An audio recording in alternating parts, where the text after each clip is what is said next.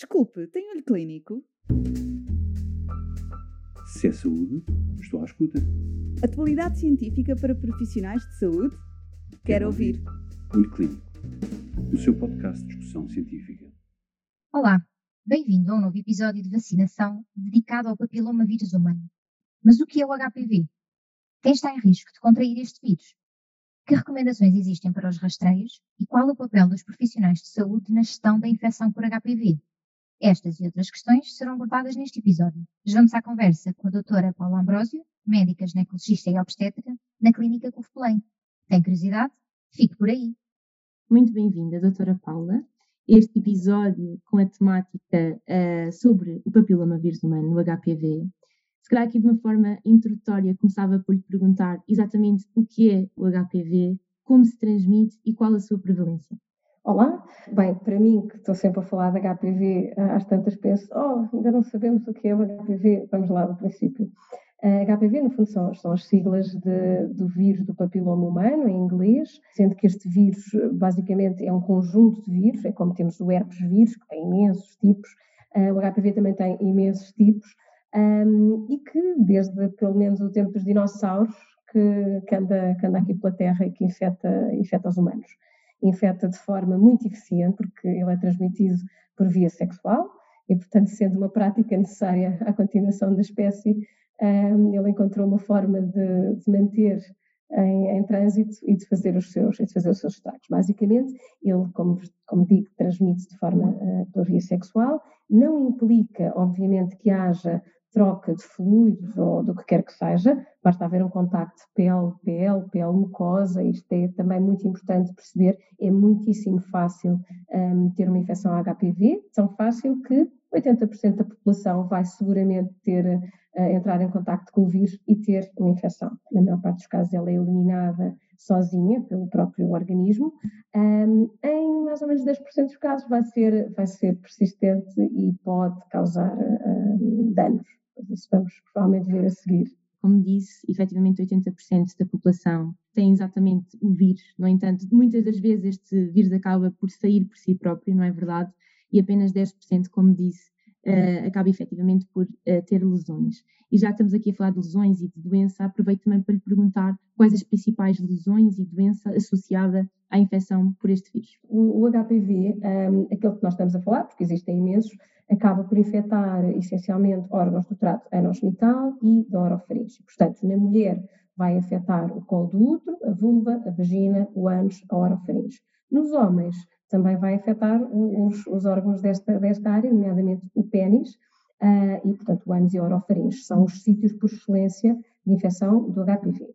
Pois a questão é em relação às, àquilo que podem causar Uh, estes HPVs de que nós estamos a falar podem causar lesões benignas, como são os condilomas, que sendo benignos não, não têm nada de simpático, porque para além da parte estética e do estigma social de ter verrugas genitais, há toda a questão depois do tratamento e de tudo o que tem que ser feito para, para os eliminar. A nível de, das patologias oncológicas e dos cancros que podem, que podem causar os HPVs que afetem os órgãos de que falámos podem então causar cancro do colo, o mais frequente e aquele que, no fundo, foi a base de toda a investigação que nós tivemos em relação ao HPV e que levou a que soubéssemos tanto como sabemos agora e conseguimos proteger-nos contra os outros órgãos que o HPV também, também pode causar estragos. Um, e, portanto, no fundo, pode causar cancro do colo, cancro da vagina, cancro da vulva, cancro do ânus, cancro do orofaringe. Estes são os cinco órgãos uh, essenciais na mulher um, e que, se não fizermos nada, por isso vamos ter, podemos ter problemas. Já agora aproveito, já que a doutora Paula também mencionou, uh, e ainda existe muito esta percepção uh, de que efetivamente o HPV está apenas associado às mulheres, e tal como a doutora Paula disse, não está só associado às mulheres, também está associado aos homens e também não está só associado às raparigas, nós estamos habituados, nem só aos rapazes, e por isso aproveitaria também aqui para lhe pedir um esclarecimento, efetivamente, quem é a cara do HPV, uh, quem é que mais afeta e de que forma? O HPV, eu digo-lhe brincadeira, quando nasce é para todos.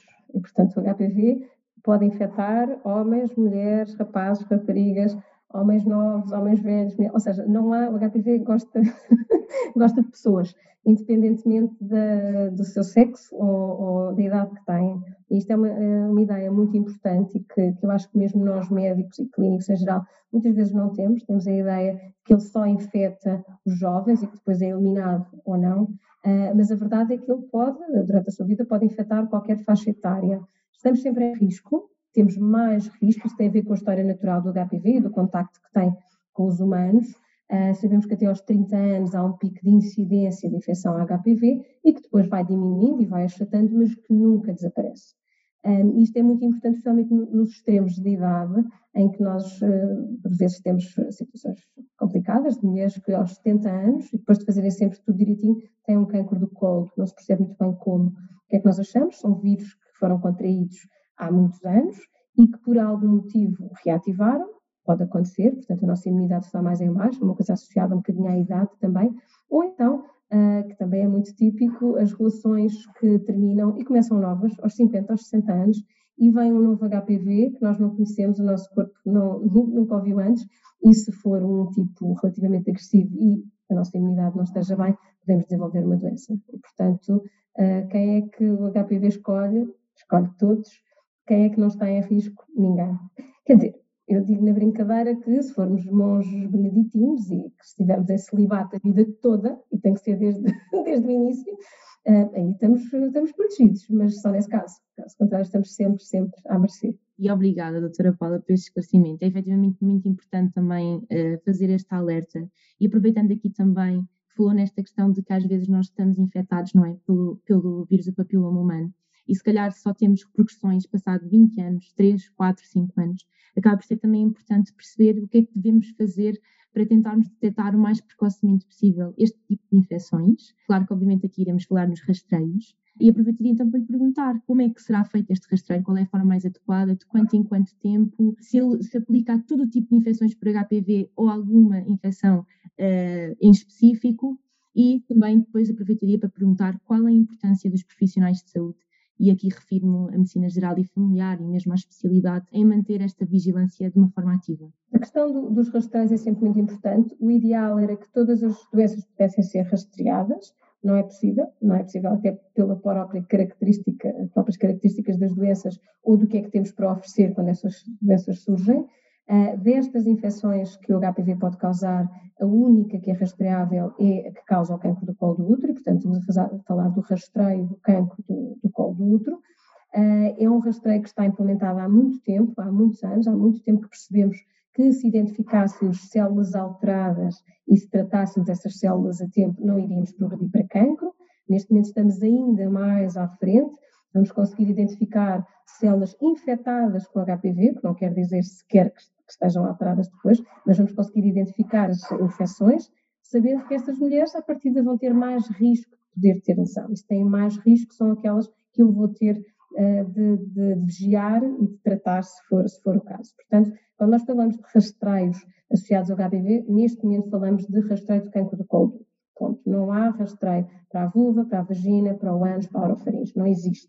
E aí entramos noutra questão, que é se não há rastreio, então é melhor termos uma boa, uma boa prevenção. Uh, e, portanto, falando do, do rastreio do cancro do colo, atualmente aquilo que nós estamos a fazer em Portugal, e de acordo com, com as indicações do Diário da República, que foram publicadas em Diário da República em 2017, é o rastreio do cancro do colo do útero através da pesquisa de HPV. Isto deve ser iniciado aos 25 anos de idade nas mulheres, obviamente, estamos a falar de cancro do colo do útero, e a periodicidade é de 5 em 5 anos até aos 65. Pode ser discutível quer a data de início, quer a data de fim, porque se eu disse que uh, há um pico de incidência até aos 30 anos, então eu provavelmente se rastrear aos 25, vou apanhar infecções que não teriam qualquer problema e que seriam eliminadas, e portanto me vão aumentar um bocadinho a carga sobre os, eh, sobre os serviços clínicos e um bocadinho de ansiedade em relação às mulheres, portanto é questionável este rastreio começar com a tipagem aos 25 anos, mas é o que está determinado. Por outro lado, se eu também digo que uma mulher aos 70 anos pode ter um cancro do colo, se calhar terminar aos 65 também é questionável. Mas quando nós falamos de rastreios e falamos de saúde pública, estamos a gerir recursos, estamos a gerir dinheiro, estamos a gerir aspectos que, que não podemos controlar. E, portanto, se houvesse dinheiro para todos, para mim seria começar a rastrear aos 30 e terminar aos 85. Uh, ah, não sendo possível, esta é, no fundo, a política que nós temos em Portugal. Estamos a falar de rastreios organizados, portanto, coisas bem estruturadas, implica que as mulheres tenham que comparecer aos rastreios, não é? Tenham de ir, e é aqui que nós entramos em chamar a atenção para a importância de comparecer nestes rastreios. Por outro lado, existem os chamados rastreios oportunistas, em que eu, quando vejo uma mulher uh, na consulta, e em que ela efetivamente não fez o seu rastreio, ou porque falhou, ou porque se esqueceu, ou o que seja, eu tenho a obrigação, enquanto profissional de saúde, de lhe perguntar há quanto tempo fez, está dentro do plano ou não, e se não tiver feito, aproveitar para fazer nessa altura. E até acabou por tocar em um ponto bastante importante relativamente ao facto de só existir rastreio para o, as infecções do colo do útero, não é? E, portanto, aqui acaba também por nos deixar os homens, não é? E os rapazes uh, fora desta oportunidade para o rastreio, e o que nos deixa também aqui ainda mais esta preocupação para esta população, digamos assim. E já que estamos aqui a falar também do HPV e sabemos que existem uh, diferentes nótipos uh, associados a este vírus, aproveitaria para lhe perguntar uh, quais os nótipos associados a um elevado risco, a um maior risco, e aqueles que se calhar, apesar de não terem este risco tão elevado, também acabam por ter aqui alguma importância. Em relação ao, ao HPV, nós quando, quando falamos de HPVs, interessa-nos falar dos HPVs de alto risco. Como eu já disse, existem aquelas lesões genitais muito aborrecidas, que, que, lá está, não são, não são mortais, mas são muito, são muito complicadas às vezes de tratar, e essas estão associadas aos HPVs de baixo risco, nomeadamente ao 6 e ao 11, e que fazem parte uh, das vacinas, que havemos de falar mais tarde, uh, que estão incluídos na vacina e, portanto, uh, acabamos de ficar protegidos contra estes dois tipos, 6 e 11, de baixo risco. Quando falamos de alto risco, em termos dos estudos, aquilo que, que nós sabemos, eu também digo um bocadinho em tom de brincadeira, mas que é verdade, podemos dividi-los em dois tipos de alto risco. Os supervilões, que são os 16 e os 18. Estes são aqueles que, mesmo que tenhamos um bom sistema imunitário, se tivermos o azar de nos encontrar, provavelmente vai ser difícil eliminar a infecção e podemos mesmo ter uma, uma lesão. Estes são responsáveis por 70% de todos os, eh, os cancros do colo, agora estamos a falar do colo, e mesmo de, de, grande, de uma grande porcentagem de outro tipo de cancros. Portanto, 16 e 18 à cabeça, aqueles que são os mais, uh, os mais graves e aqueles que queremos mesmo combater. Depois temos mais cinco tipos, um, que sendo de alto risco, são os vilões, é? sendo vilões, têm potencial de causar estragos e provavelmente vão começar a causar mais à medida que vamos conseguindo pelo menos diminuir, se não mesmo eliminar a curto prazo, espero, o 16 e o 18, pode ser que os outros vão ganhar preponderância e, portanto, são importantes, uh, e que também vão então causar essas lesões, estamos a falar de mais ou menos 20% da, dos cancros causados por, por HPV, mais cinco, mais cinco tipos de alto risco. Se nós fôssemos estudar todos os HPV, nós estamos a falar de mais de 200 tipos de HPV. Atenção, o HPV é mesmo um vírus muito, muito versátil, todos os tipos possíveis e imaginários. Agora, o que nos interessa são aqueles que têm capacidade de integrar as células e de causar alterações, que são os tais de alto risco, ah, ou então aqueles que, não sendo de alto risco, mas que causam muita patologia, que é a principal patologia, ah, estamos a falar do 6 e do 11, que causam as tais, as tais verrugas. no fundo, estes são os HPVs que nos interessa conhecer e, de preferência, eliminar. Aquilo que acabou de dizer é realmente bastante importante, porque também nos dá aqui esta ideia da versatilidade deste vírus uh, e que efetivamente ele tem esta capacidade uh, de ter eh, estes nótipos que são efetivamente de alto risco. E assim chegamos ao fim de mais um episódio do podcast de vacinação. Muito obrigada, doutora Paula, e até ao próximo episódio. Se é saúde, estou à escuta. Atualidade científica para profissionais de saúde? Quero, ouvir. ouvir. Olho Clínico, o seu podcast de discussão científica.